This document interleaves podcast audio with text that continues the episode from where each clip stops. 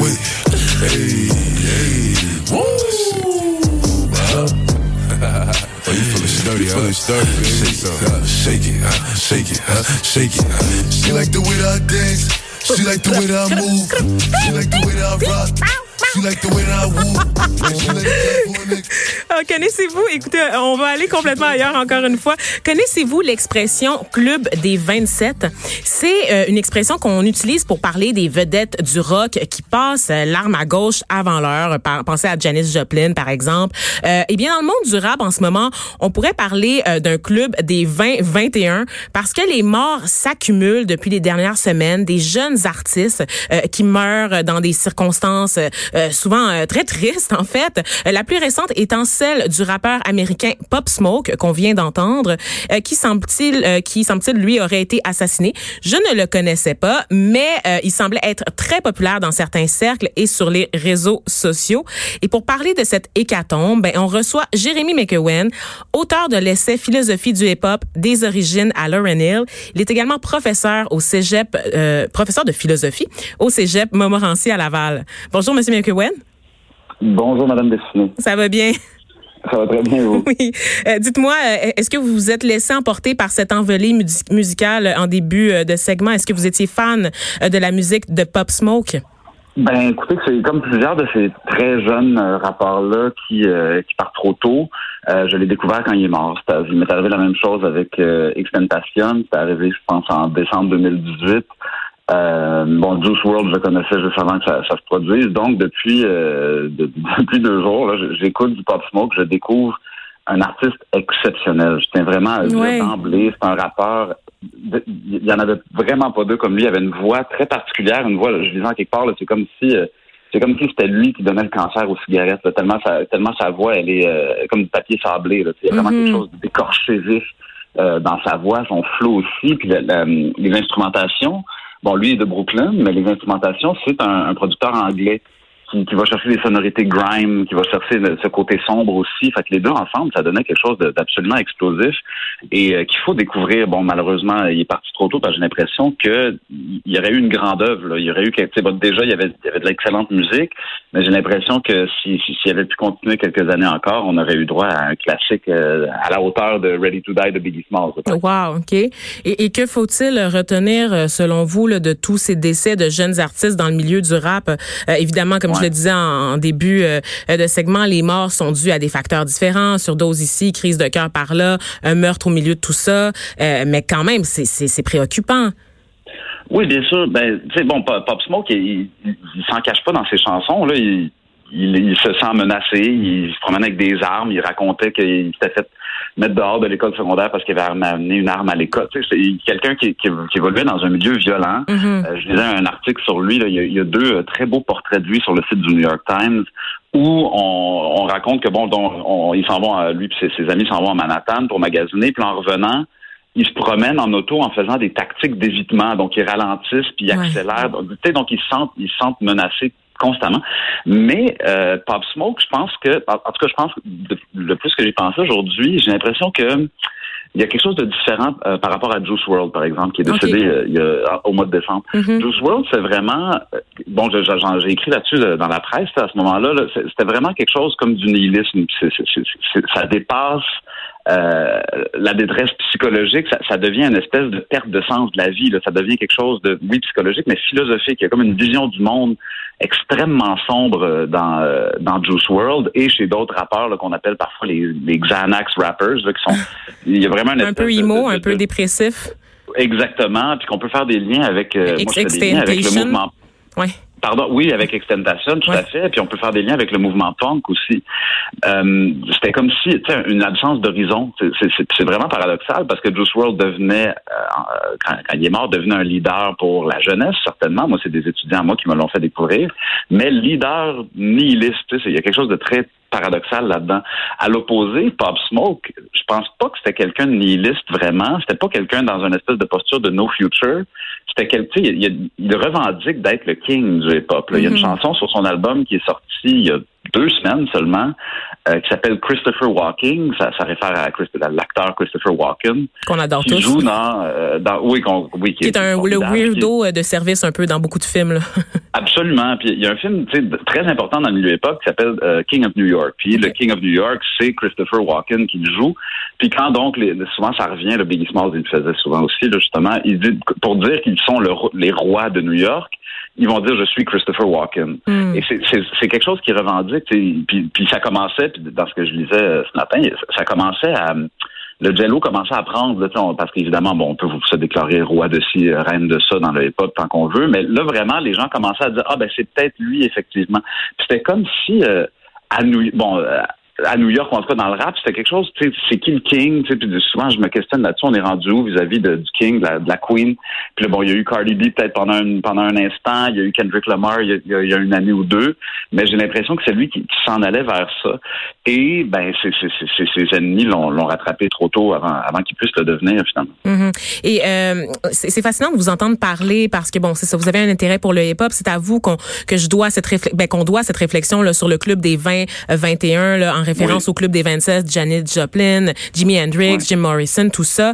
Euh, c'est quand même euh, c'est quand même particulier parce que vous associez ça au nihilisme, au punk. C'est rare quand même cet intérêt-là pour le hip-hop. Parler, essayez de, de, de, pour les, les, auditeurs de Cube Radio, c'est rare là, de voir un prof de philo qui touche à ça.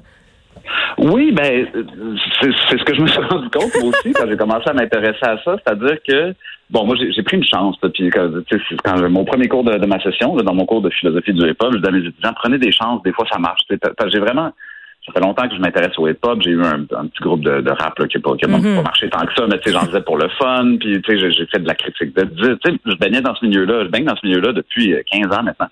Puis j'étais, tu sais, je ne gagnais pas d'argent avec ça pendant tout, mais donc je gagnais de l'argent euh, en enseignant. Puis j'ai vraiment proposé ça à mon département parce que j'avais mhm. toujours eu l'intuition que c'était possible de philosopher à propos du hip-hop, puis en dépassant les stéréotypes, là, violence, misogynie. Il faut les traiter ben, évidemment, ces, stéréotypes-là. Mais ce que je, oui, les traiter, mais aussi traiter chacun des rappeurs comme si c'était des philosophes. Et donc, justement, euh, tu sais, dire, OK, qu'est-ce que, comment Tupac voit le monde, comment Queen Latifah voit le monde, comment Cardi B voit le monde, comment Pop Smoke voit le monde? Puis, oui, il y a des continuités, tu sais, comme là, bon, il y, a, deux minutes, je faisais un lien, disons, entre Pop Smoke puis, euh, puis Christopher Wallace, Biggie Smalls. Mais il y a, il y a tu sais, il y, a des continuités, mais il y a des ruptures aussi. Tu sais, je pense à, je sais pas, moi, quelqu'un comme euh, mes étudiants me parlent beaucoup de, de Youssoufa, euh, me parlent beaucoup de Booba, me parlent, tu sais, dans le rap français. Bon, on va, on va amener les choses différemment. Tu sais, on peut penser à Oxmo Puccino, bon, qui amène mm-hmm. des choses poétiquement carrément. Puis donc de ne pas mettre le, hip-hop tout dans le même paquet, puis de, vraiment creuser chaque rappeur qu'est-ce qu'il a à dire, parce qu'ils ont des choses à dire. C'est une forme d'expression orale. Il y a un côté rhétorique tellement fort dans l'affaire, et de les prendre au sérieux. Puis dans le milieu universitaire autour du hip-hop, ce que je me suis rendu compte, c'est qu'il y avait toutes sortes de, sociologues, de musicologues, de, puis je me suis ramassé dans des colloques très intéressants, mais où il y avait pas de philosophie. Fait que je me suis dit, bon, ben, OK, c'est le filon, puis je, mhm. je, je, je, vais me lancer dans ce filon-là, puis c'est là-dedans que je suis depuis cinq ans maintenant. Mais vous devez quand même vous faire reprocher de soit abaisser le niveau de la, de la, la philo ou quelque chose de, de ce genre-là, parce qu'on va se le mhm. dire, c'est un genre musical qui suscite encore le dédain dans certains milieux à cause, vous l'avez mentionné tout à l'heure, de la culture de violence ou de misogynie qui baigne parfois. Qu'est-ce que vous répondez, vous, aux détracteurs? Moi, j'aurais, j'aurais tendance à voir qu'on essaie plutôt d'élever la discussion sur le rap? Moi, c'est exactement c'est ce que vous venez de dire. C'est-à-dire que je dis tout le temps, mon cours puis ma démarche s'adresse d'abord et avant tout aux fans de rap. Euh, puis c'est ça mon public, c'est ça, c'est les fans de rap qui lisent ce que j'écris euh, par rapport à la philosophie du hip-hop. Puis les philosophes s'y intéressent pas tant. Euh, puis c'est bien correct. J'ai envie de dire ça va, ça me dérange pas. Là, je, je, moi, je les lis les philosophes québécois, là, les Alain Deneau puis les Daniel Weinstock qui sont dans les nouvelles aujourd'hui. Oui, on s'étendra pas là-dessus. non, c'est ça. Mais bon, il y, y, a quand même, moi, moi, je m'intéresse aux philosophes. Mais je, je, peux tout à fait comprendre que quelqu'un qui aime pas le hip-hop ne veut pas s'intéresser à, ce que moi je fais.